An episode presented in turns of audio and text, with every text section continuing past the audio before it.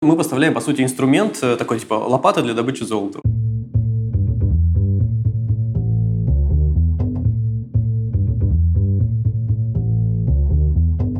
Привет, я Юра Агеев, и это 68-й выпуск подкаста Make Sense. Вместе с гостями подкаста мы говорим о том, что играет важную роль при создании и развитии продуктов. Люди, идеи, деньги, инструменты и практики. И сегодня мой собеседник Максим Чижов, мы поговорим о том, что происходит на рынке агротек и какие тренды сейчас есть. Обсудим менеджмент продуктов в IT и продуктов настоящих, как они связаны и почему важно оцифровывать агрономов уже сейчас. Поговорим о масштабировании вертикальных теплиц и о том, как интернет вещей помогает оцифровывать сельское хозяйство. Подкаст выходит при поддержке Product Sense, конференция о менеджменте продуктов.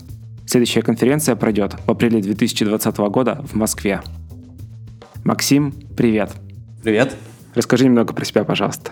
А, меня зовут Максим Чижов, я являюсь основателем проекта iFarm. Классно. Очень, очень коротко, но ничего, сейчас мы с этим разберемся. Ваш проект работает на рынке агротек, правильно понимаю? А, ну, мы не, на самом деле называем этот рынок агри-фудтек. То есть вот, мы не видим так. разделения между рынком еды и рынком производства. То есть мне, нам кажется, что нужно эти рынки объединять, потому что друг без друга они не работают. Это как раз был у меня такой вопрос. То есть агротек – это больше про сельское хозяйство, про процесс производства еды, а фудтек – это уже про непосредственно процесс ее создания и реализации. Как-то так. Да, да, да, дистрибуции, доставки и все остальное. Класс. Я просто, когда готовился, нашел проект э, младшего брата Илона Маска, угу. Кимбала, тоже вот связанный с выращиванием, по-моему, там салатов. И, но он себя считает фудтек предпринимателем. Окей. Что происходит с этим рынком сейчас или с этими рынками? Вот в целом? Ну, э, смотри, рынки э, там немножко меняются. Э, идет глобальный тренд на то, что население планеты растет, скоро оно будет там порядка 9 миллиардов, и э, люди постепенно переезжают в города. Это такая глобальная урбанизация. Угу. И для того, чтобы всех этих людей кормить, э, нужно больше производить еды. То есть уже есть понимание того, что текущий объем производства недостаточен для того, чтобы покрыть все запросы э, населения. Вот. Плюс растет еще уменьшается количество пахотных земель, доступных для выращивания продукции. То есть э, какие-то земли уже использованы, там, да, их, например, чтобы повторно использовать, нужно несколько лет подождать. Какие-то земли очень сильно были испорчены химией при процессе выращивания. И, в принципе, там, да, есть страны, в которых, например, очень мало подходящих для выращивания земель, например, там горные массивы какие-то, либо пустынные земли, либо, там, да, на севере очень, фактически очень холодные периоды в некоторых странах.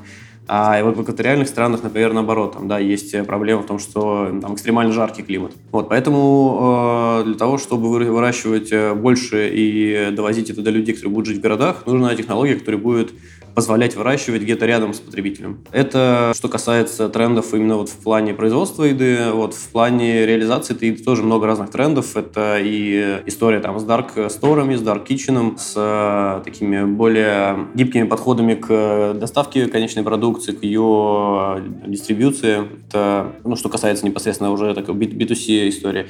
Есть тренд там на искусственный белок, искусственное мясо, там, да, это все, что связано вот с э, стартапами в области... Питания уже.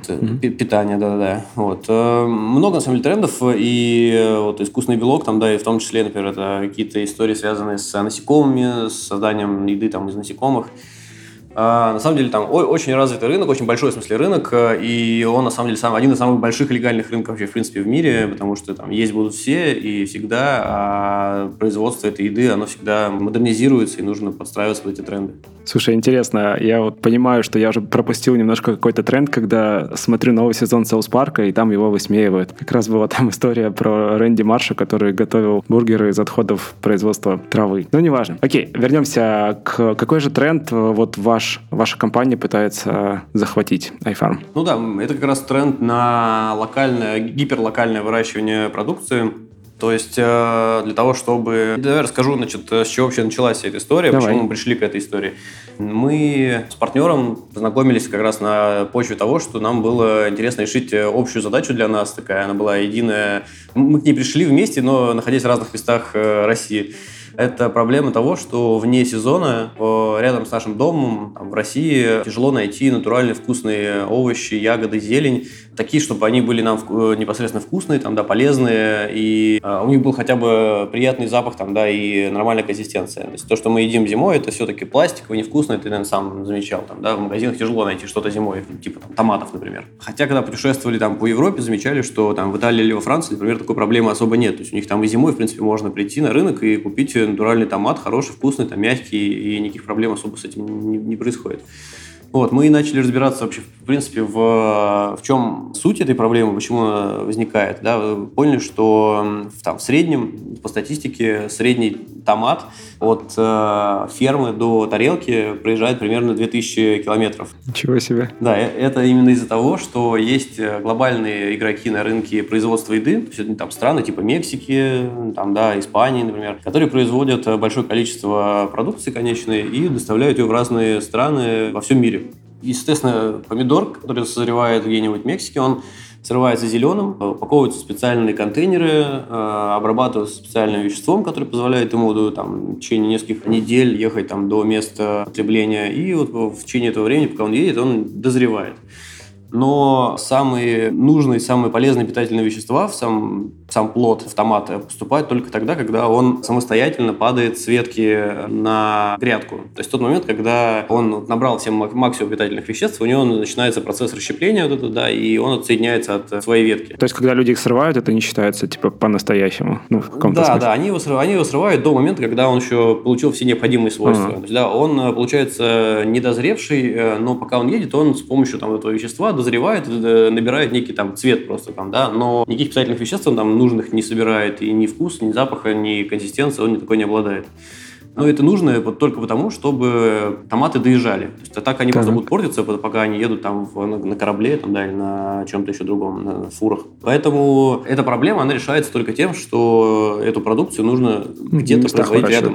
Угу. Да, э, там, где люди могут быстро съесть. То есть то там, где есть доступ в течение там, не знаю, дня или там нескольких часов, например. Вот. Э, эта проблема, соответственно, решается только вот таким сити-фермерством. Это такой новый подход, который позволяет выращивать э, где-то очень близко, э, например, прямо внутри города. Как бы одна, одна из возможных вариантов реализации – это прямо выращивание в пределах города. Почему как бы, технология именно вертикальных ферм? Потому что площади в городах не, не, не так много, она дорогая достаточно, и делать теплицы в один ряд не очень выгодно. Поэтому несколько лет назад появилась такая технология, как вертикальная ферма. Это многоярусная конструкция. На каждом ярусе располагается своя уникальная культура, к ней подводится уникальный питательный раствор, там стоят светодиодные фитолампы, которые позволяют практически полностью эмулировать солнечный свет. И в процессе выращивания э, по минимуму используют человеческий труд. Соответственно, мы можем максимально обезопасить себя от каких-то внеплановых там, да, вещей, которые производят, происходят на традиционном Человеческий фактор классический. Да, да, человеческий фактор. Э, тем, что все это производство максимально автоматизировано. Угу. Вот. И, ну, естественно, вот э, это как бы основной тренд, в который мы вписываемся, это который мы хотим дальше развивать. Это как раз такое локальное, суперлокальное, гиперлокальное выращивание с максимальным качеством продукции без использования пестицидов вообще в принципе, но с максимальным вкусом и максимальным качеством. Так, окей, давай попробуем сделать резюме. А, я даже цифры нашел специально для этого. К 50 году, по прогнозам ООН, показатель урбанизации достиг 68%, сейчас он 55%. То есть люди перетекают в города, при этом количество площади для выращивания уменьшается, но при этом есть запрос на то, чтобы продукты были свежими, полезными, и вот это все. И тут вы решаете делать на этом всем а, бизнес, и появляется iFarm. Технология выращивания продуктов в вертикальных фермах. Правильно? Или нет? В целом, да. Классно. Так, смотри, я, то есть, чтобы это было как-то про продукт менеджмент, я начал искать факты с вашего сайта, нашел блок э, рецепты, и там написано, что можно загружать из центральной базы готовые рецепты, которые потом трансформируются через вот эту ферму в готовый продукт. Это правда вообще? Это работает? Да, но я могу там рассказать немножко предысторию, как бы почему, к чему вообще вся эта история была написана. Мы э, с основателем, с партнером с моим, да, мы из IT, у нас до этого были IT-проекты, и мы как раз э, мыслили такими категориями, что мы не как агрономы хотим э, построить свою какую-то там ферму и начать на ней выращивать, а мы как айтишники хотим сделать производство еды максимально автоматизированным за счет тех знаний, тех навыков, опыта и понимания рынка, которые мы получили в IT-проектах. Uh-huh. И там первое, что мы начинали делать, когда продумали весь проект, это как раз э, вот, максимальная автоматизация и э, такая некая IT-платформа внутри этого продукта. В чем она заключалась? Там, да, эта ферма, она не может работать, э, точнее, не должна работать э, с человеческим трудом, там, с влиянием человека в процессе производства. То есть там процесс должен быть автоматизированный по максимуму. Для этого есть некая локальная автоматизация. Это система, которая позволяет нам, точнее, позволяет самостоятельно, без участия человека, контролировать параметры микроклимата. Это температура, влажность, это количество СО2, это параметры света, это параметры питательного раствора и некие там чек-листы агрономов или растеневодов, тех людей, которые находятся на ферме и э, непосредственно работают руками там, с растениями. Могут их перемещать с, одного, с одной зоны выращивания на другую, собирать эти растения и как-то там сажать новые. Это была такая некая единая платформа, которая позволяет управлять одной фермой, одной э, так. физической фермой. Когда появилось несколько таких ферм у нас, э, мы поняли, что нужна некая облачная система, такой SaaS, который позволит нам управлять уже сетью ферм, позволит нашим клиентам получать доступ к, управлению там, удобно с мобильного устройства там, да, со всеми вытекающими. И появилась некая такая концепция глобальной IT-платформы, в которой будут как раз включены и рецепты выращивания. Mm-hmm. Рецепты выращивания – это некая вообще основа или там фундамент того, из чего строится весь проект. Это, по сути, некая там главная интеллектуальная собственность вообще проекта. Техкарта или там некий датасет выращивания уникальной культуры – это набор параметров, которых, э, в котором значит, отображается то, в какой день, в какой час, э, в какую минуту, возможно, что происходит на ферме с конкретной полкой, с конкретным растением. То есть, например, салат растет 30 дней, его нужно сначала посадить в отделение, в рассадное отделение, да, где он из семечки прорастет на небольшой, э, там, до небольшой рассады. Потом его нужно определенным образом там, перенести с одного отделения в, с рассадного в отделение выращивания. Через какой-то промежуток пол... времени еще? Ну, через, через 10, 10 дней, да, примерно. Угу. Ну, да, 5-10 дней. Он перемещается в основное отделение, и там э, находится на определенной полке в нужном значит, ему климате, с нужным светом, с нужным питательным раствором. И таких культур в одной ферме может быть очень много. То есть э, мы не идем как раз по, по модели традиционных теплиц, когда там выращивается, например, только одна рукола или только один базилик. Мы идем с, по модели такой диверсификации. То есть у нас там много разных культур. Это могут быть и разные салаты, и пряные травы. Сейчас у нас там есть съедобные цветы. Сейчас появляется клубника, ну, земляника, клубника. Появляются мини-овощи, черри, мини-огурцы продукции. И для каждого из них, для каждой культуры нужна своя, свой микроклимат. Это разные температуры, разный свет, разные СО2, разный полив. Э, чтобы на большом производстве знать. А посадка происходит на ферме каждый день. То есть там нужно, чтобы отгрузка в магазин шла каждый день, поэтому нужно и сажать каждый день, чтобы как бы mm, такой еженедельный, на, на еженедельный такое. Да, ну то есть ты не, ты не можешь посадить типа всю ферму, а потом в один день ее всю собрать и отгрузить 10 тонн там, да, продукции в магазин, а потом целый месяц магазин ждать тебя будет. То есть, как бы нужно отгрузки каждый день делать. Поэтому э, для того, чтобы спланировать весь этот э, цикл роста, цикл посадки, цикл вообще производства, нужно создать некие техкарты. Вот техкарта, она там состоит из большого количества параметров, техкарт, чек-листов всего остального. А когда ты планируешь посадку, ты, например, там, хочешь посадить руколу и базилик, а она, например, они не могут расти на одной полке рядом друг с другом, потому что им нужен в идеале немножко разные, разные температуры. Вот, поэтому система автоматически нам подсказывает, на какой полке можно посадить так, чтобы можно было собрать через 30 дней культуры и э, можно было рядом посадить с ними что-то другое. А сажают люди вот, все ну, еще? Или это роботы какие-то уже делают? Посадку, посадку производят пока люди, да, но весь процесс самого выращивания, он автоматизирован. То есть э, пока что у нас посадка и сбор – это ручной труд, угу. но как бы есть, есть понимание, как это там автоматизировать, просто это там не так быстро и не все сразу. Я понял. Ну, то есть, по сути, инструментарий говорит, что делать, когда делать, при этом он еще контролирует микроклимат, чтобы ну, сроки-то соблюдались, по сути. Ну да, он подсказывает агроному, то есть это система поддержки принятия решений. То есть он подсказывает, что нужно сделать в нужный момент, но все технические параметры, там, да, вот э, включение кондиционеров, э, включение. Системы полива, включение света, еще чего-то, она все делает сама. Никто не вмешивается в этот процесс. Слушай, это очень круто. А в прошлом году в подкасте были ребята из OneSoil, из uh-huh. Беларуси. Они занимаются тем, что строят карты полей, анализируют там, плотность удобрений по изучению снимков из космоса. Если кому-то интересно, послушайте, мы ссылку добавим но суть такая, что они, кажется, тоже очень сильно используют Internet of Things. И, насколько я понимаю, у вас для контроля за микросредой и вот всем, что происходит внутри теплиц, тоже используется куча датчиков, куча всего. И здесь вопрос, так ли это? Если так, то как много приходится придумывать с нуля? Да, ну как бы это все на самом деле и как раз есть там IoT, по сути, там, да, это все вот эти датчики, все системы управления, контроллеры. Но Это ну, не единственное, что используется. Там, да, естественно, много еще разных историй, связанных там, с нейронными сетями, с компьютерным зрением. У нас есть э, специальные роботы, которые проезжают по ферме и сканируют, делают фотографию раз в час О, каждой полки для того, чтобы мы понимали, отходим ли мы от графика, от плана, правильно ли количество зеленой массы на каждой полке у каждого растения. То есть мы знаем, что, например, к 20 дню должно быть там 50 грамм, например, салата в каждом квадратном метре. Вот он сканирует зеленое, определяет на, на зеленом э, и анализирует нужное количество растений. Плюс там, да, это предиктивное обнаружение болезней, плюс это там, да, понимание того вообще, ну, то есть это, это упрощение работы контролирующего персонала, который должен подняться на верхний ярус этой фермы, там на 4 метра примерно на подъемнике. И, ну, то есть такое упрощение работы, в общем, некие глаза агронома вовне.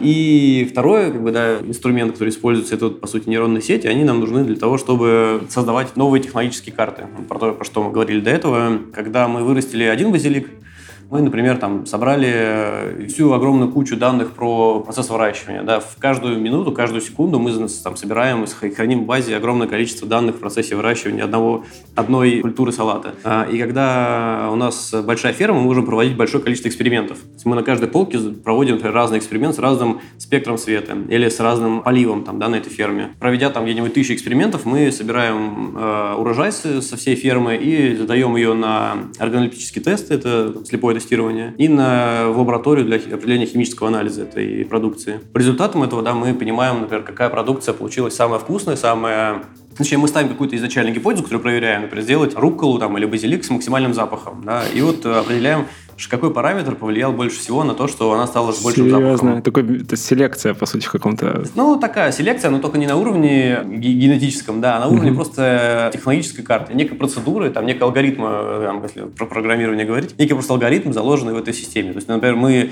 подсветили сильнее там, другим спектром не на 10 день, а на 15 и у нас получился другой там урожай. Или, например, э, лучший э, запах руколы получился, там, когда мы подсвечивали ее цветом не 12 часов, а, например, 24 часа часа. Ну, получился большая себестоимость, конечно, из-за количества электроэнергии, потраченной mm-hmm. на, одну, на один квадратный метр, но зато это получился другой абсолютно вкус, и рестораторы, которые заказывают у нас эту продукцию, они как бы дали там свое добро и сказали, что такое они будут покупать там по любой цене. Круто. Так, а вы начали заниматься этим проектом в 2017, кажется?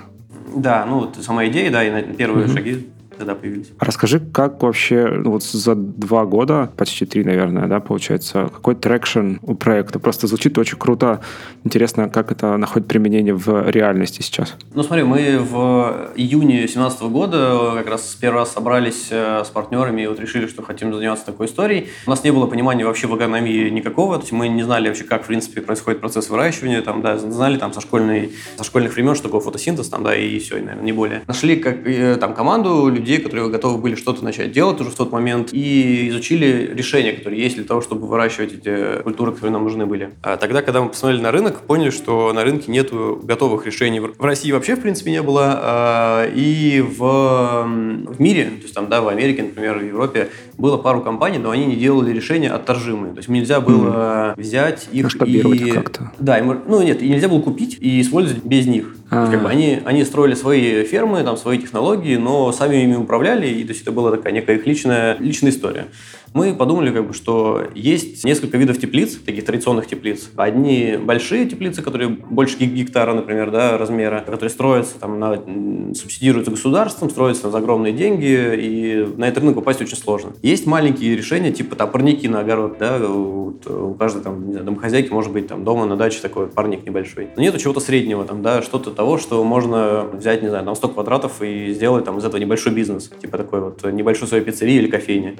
Вот, мы подумали, что там, да, начать нужно с э, чего-то среднего и попробовали построить первую теплицу. То есть это была прям такая традиционная теплица, светопрозрачная, куда проникало солнце, где выращивали мы на почве, то есть это там был биогумус, такой органический субстрат, и Выращивали там огурцы, томаты, э, э, клубнику, редис, еще что-то. Это все было в Новосибирске. Это mm. как раз потому, что там часть команды больше сейчас находится там.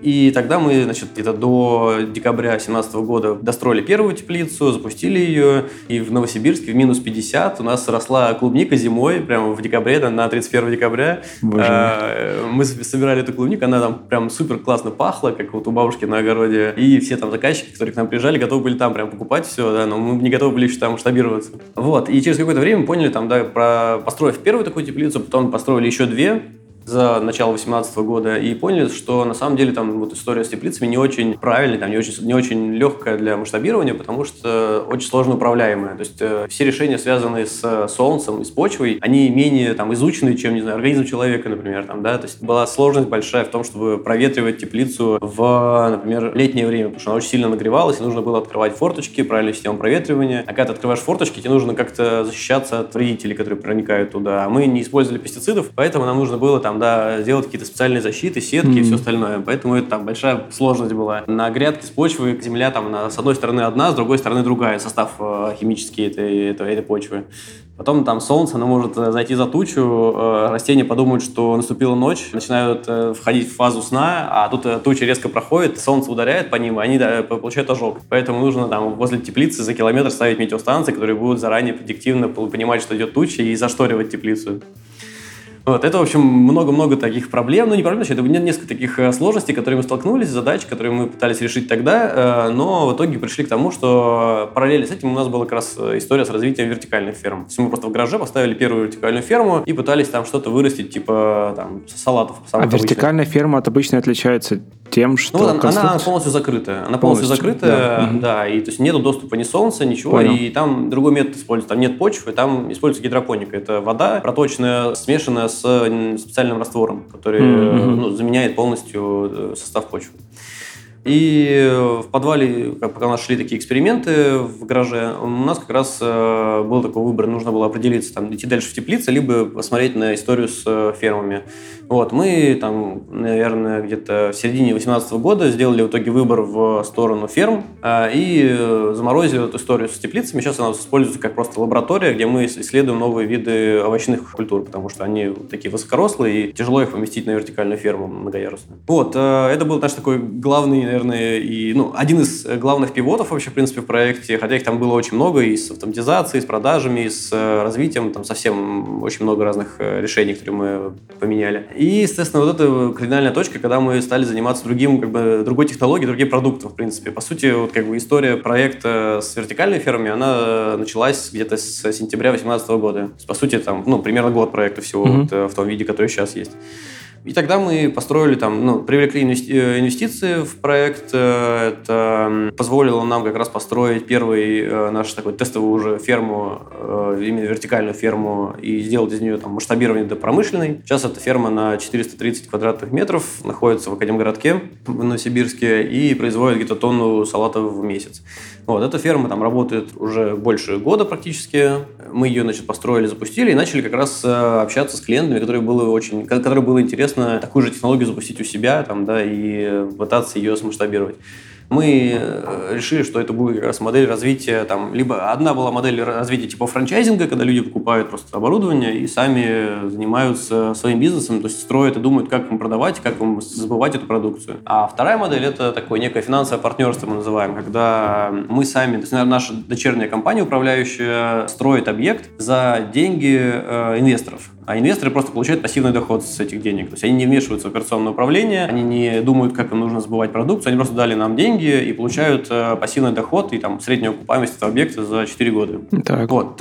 По такой модели мы как раз построили вторую ферму. Это ферма в три раза больше, там тысячу квадратов. Э, она находится уже там не в Академгородке, а прям в центре Новосибирска, на главной улице практически на проезжей. И на ней производится там, порядка трех тонн продукции. Это там тоже салаты, пряные травы. Это уже такой промышленный большой объект, который работает там на э, сибирские сети э, ритейла. Вот. И все. И мы начали потом эту модель дальше масштабировать. Сейчас у нас есть там заявки, несколько ферм, которые строятся. Это Томск, Иркутск. Есть несколько заказчиков заказчиков э, это Казань, это два заказчика в Москве, две фермы большие в Москве, это несколько там регионов э, и несколько международных проектов. Сейчас у нас э, есть почти достроенная ферма в Финляндии, там у нас открыто как раз наше представительство, у нас там такая, ну, некий наш headquarters для выхода на Европу, то есть такой европейский офис. А есть заказчик в Латвии, заказчик в Литве. Вот мы сейчас как раз работаем для того, чтобы максимально смасштабировать проект для международного рынка. Поэтому Как бы основная наша цель на следующий год это построить еще где-то 10 э, примерно ферм э, суммарно там, да, и большая из них часть должна быть как раз в Европе. Плюс за счет большого количества сейчас э, запросов там от крупных B2B клиентов, это сети, ритейл, это компании, там, производители или потребители конечной продукции, для которых мы строим как раз такие большие федеральные проекты, связанные с их такой продовольственной безопасностью. Смотри, получается две больших категории продуктов у вас. Ну как,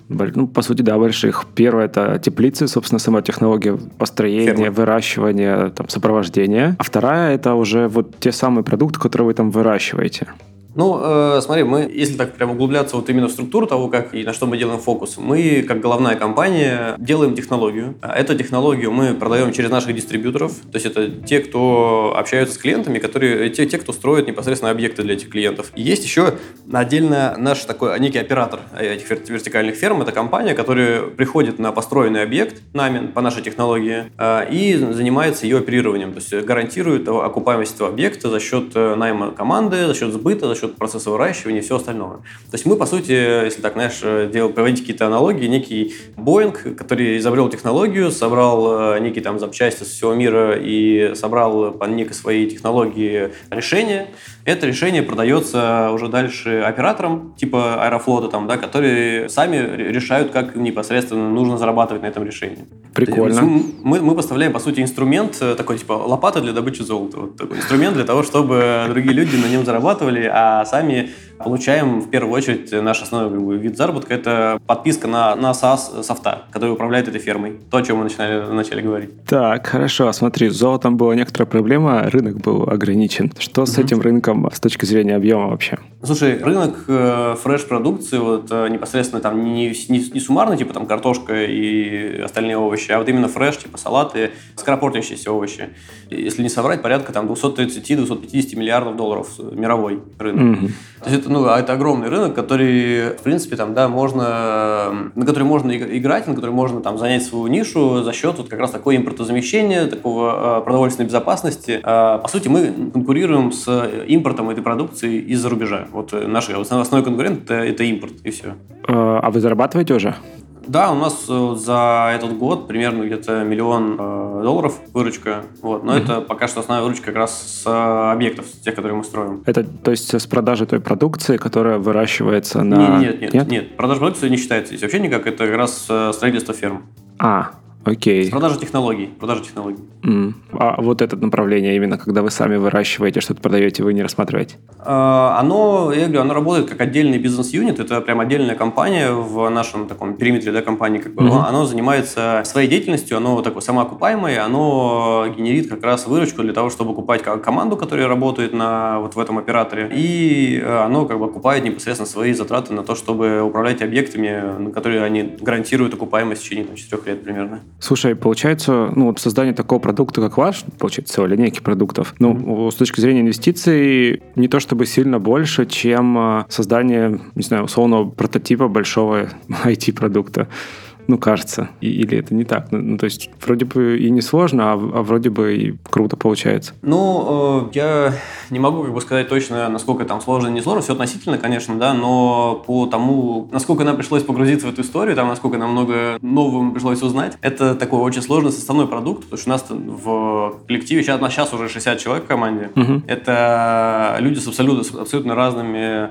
с разных направлений, там, да, это агрономия, там, да, это агродепартамент, где разные люди люди занимаются разными культурами. Там это салаты, цветы, ягоды, защита растений, овощи. Это все разные люди абсолютно. То есть разными... ты говоришь про глубину экспертизы. Должна быть очень глубокая экспертиза в конкретных Экспертиза, да, прикладных... да, да. И она, и она должна быть нарабатываемой. Ее тяжело очень найти, потому что это плохо развитая ниша в России, потому что все сельхозвузы учат студентов, которые не могут нигде проходить практику. Нигде промышленные теплицы не берут их на практику. Их зовут все крупные компании в Голландии, они уезжают в Голландию на практику и там остаются. Поэтому найти хороших специалистов по выращивания там на инновационных методах каких-то, ну, практически нереально в России. Мы нам приходится с нуля это делать. Потом отдельно это вот инженеры, отдельно это автоматизаторы, кто занимаются промышленной автоматизацией, отдельно это IT-разработчики, кто делает софт, отдельно это команда, которая занимается там бэк-офис весь, там это и продажи, и sales, и международное развитие, потому что это все-таки B2B продукт, у которого там средний чек там, от 10 тысяч евро, и нужно очень э, точно подходить и к продажам, к маркетингу и ко всему в новых регионах, новых странах. То есть нельзя выйти на весь англоязычный рынок э, выпустить такой продукт. Да, он по-любому будет э, очень точечный под конкретную аудиторию. Слушай, получается, все-таки к продукт менеджменту я сейчас немножко попробую подвести. Mm-hmm. А, ну, с точки зрения классического,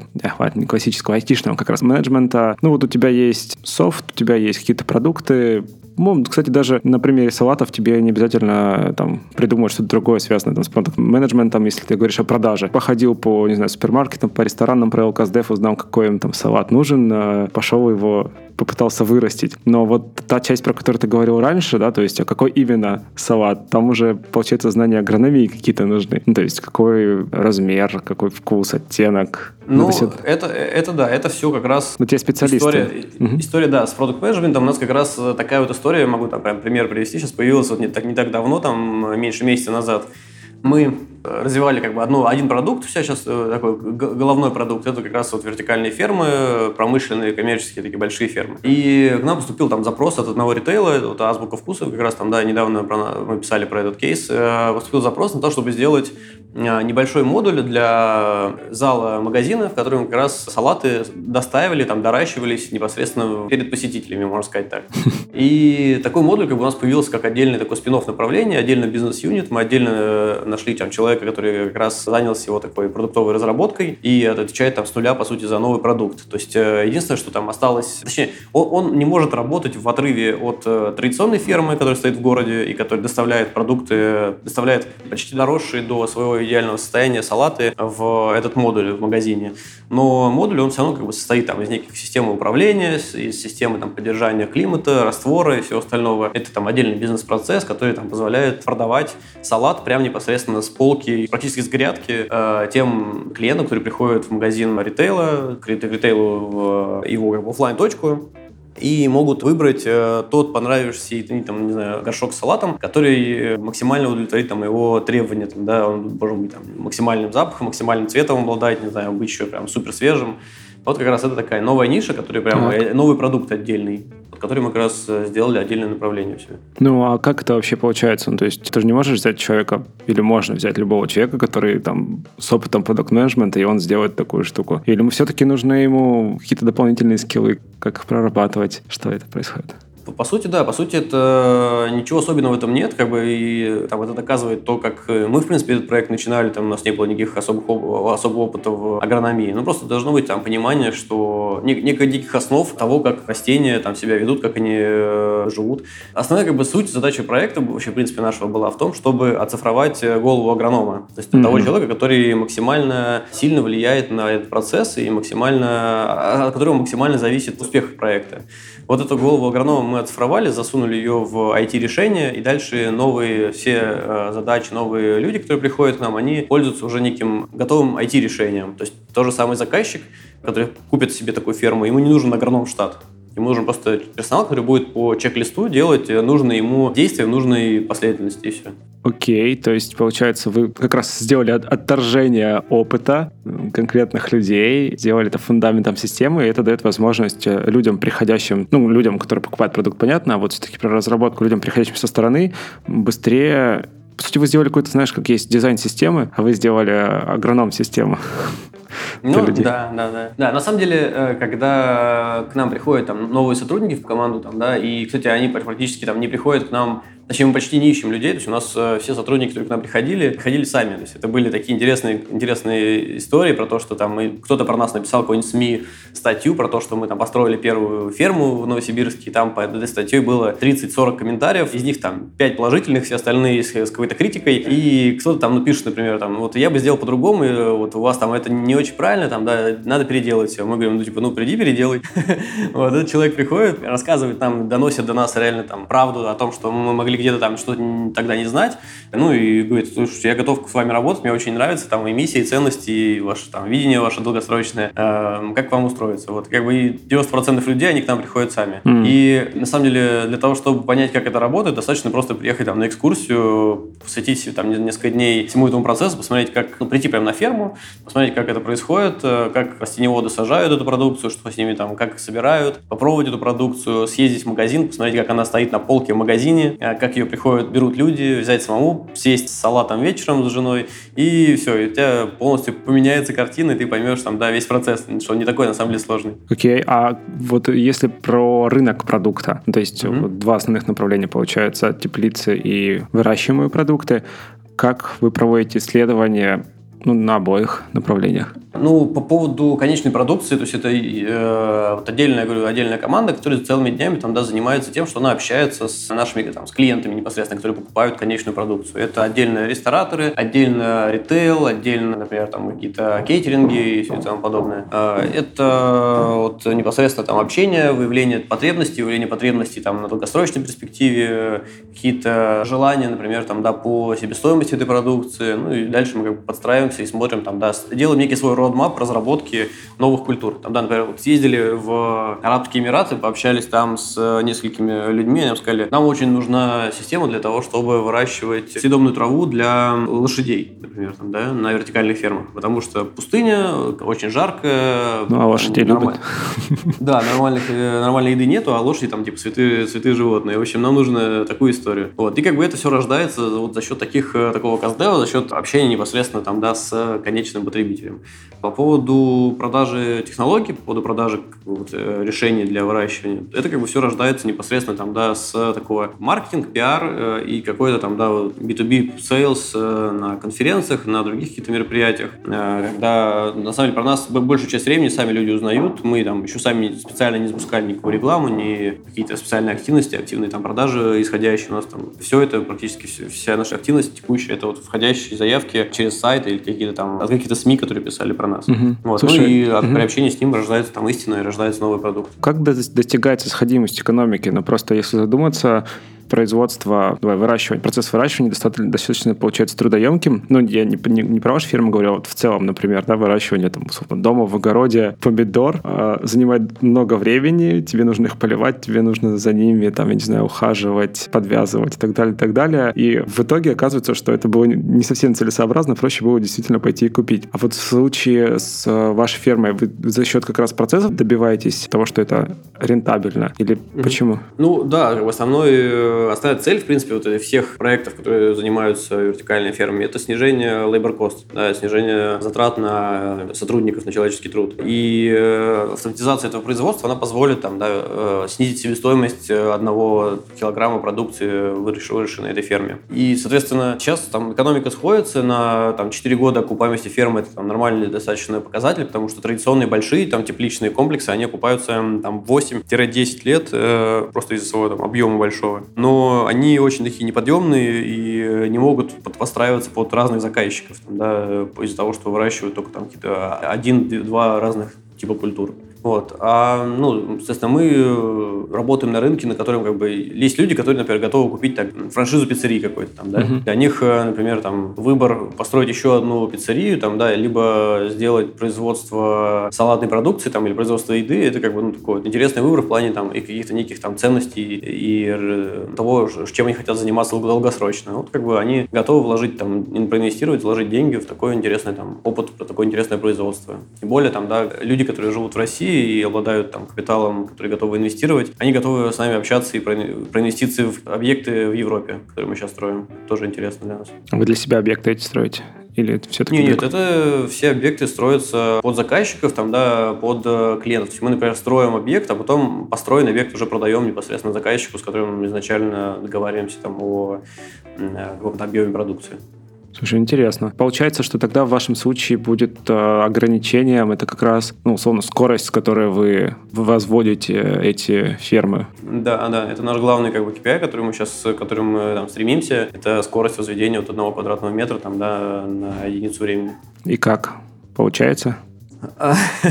Ну да, то есть как у нас первый этот большой объект э, на тысячу квадратов, он строился где-то полгода. Это был первый вообще, в принципе, опыт там наш, да, э, такой полноценный. Сейчас мы планируем такие объекты строить где-то там за 3-4 месяца. Это решается там за счет склада, за счет там быстрой подготовки комплектующих, там, да, за счет э, ускорения логистики и неких там распределительных центров. Плюс там за счет работы дистрибьюторов в регионах, которые готовы ну, брать часть работы там на себя.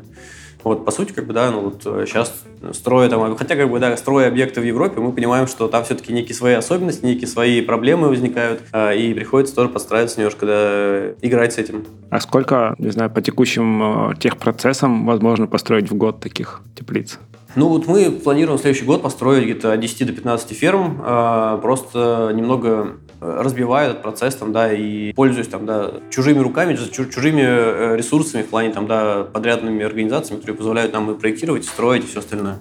Окей, а слушай, такой вопрос, куда это все движется в перспективе в будущем? Ну вот выращивание, просто есть там звоночки, я не знаю, насколько они реальны, поэтому интересно узнать там про 3D-принтинг продуктов, синтетические продукты, насколько это sustainable модель. Ну, э, смотри, у нас э, такое наше видение вот этого всей истории там и нашего проекта непосредственно, оно наверное, в первую очередь там фокусируется на том, что мы хотим э, добиться там некой цели. Эта цель выглядит так, что мы хотим, чтобы у каждого человека на планете была возможность и доступ к продуктам в любой точке мира к натуральным, вкусным и полезным продуктам в любой точке мира. То есть, э, когда человек, например, там живет в Италии и ест вкусные томаты, когда он приезжает, например, там в Исландию, либо в Магадан, Новосибирск. Да, у него, ага.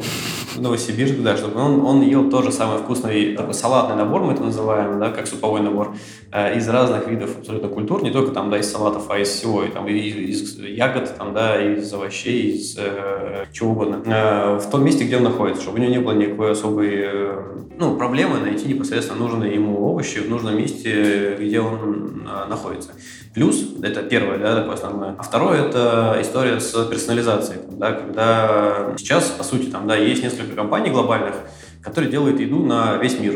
То есть э, помидоры, которые едим там мы в Москве, такие же помидоры там примерно едят и в Китае, и в Америке, там, да, потому что есть глобальные корпорации, которые эти помидоры, томаты выращивают. Но там, мир э, движется вперед, и персонализация сейчас приходит во все сферы там, жизни. И нам кажется, там, да, и мы верим в то, что через какое-то время мы сможем люди смогут есть непосредственно там свой томат, который выращен был непосредственно под них. Начаться это может, например, с того, что эти томаты будут выращиваться для какой-то конкретной аудитории, типа какая-то одна страна, там, да, например, э, скандинавские страны, там, у них есть э, проблемы с недостатком витамина D, например, там, да, mm-hmm. из-за того, что мало солнца. Вот э, а, обогатить культуры там растения, которые, овощи, которые мы едим больше витамина D, это там, ну, просто одна из задач, которую можно поставить и решить. Там, да, а для других стран, там, например, там, которые находятся рядом с экватором, у них там другой недостаток других микроэлементов. И, естественно, э, вот таким образом можно хотя бы подойти таким когортам людей э, в конкретных зонах э, и конкретных локациях, где они живут. Вот, а дальше все это будет перетекать уже к э, такой более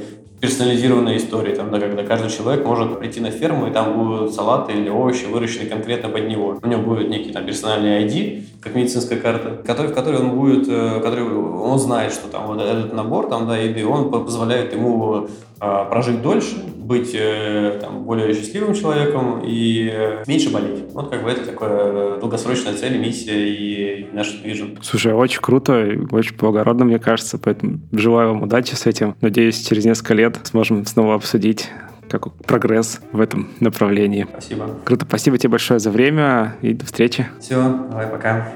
Итак, в этом выпуске подкаста Make Sense вместе с Максимом Чижовым мы поговорили о том, что происходит на рынке агротек и какие тренды сейчас есть. Обсудили менеджмент продуктов IT и менеджмент настоящих продуктов, как они связаны и почему важно цифровывать агрономов сейчас.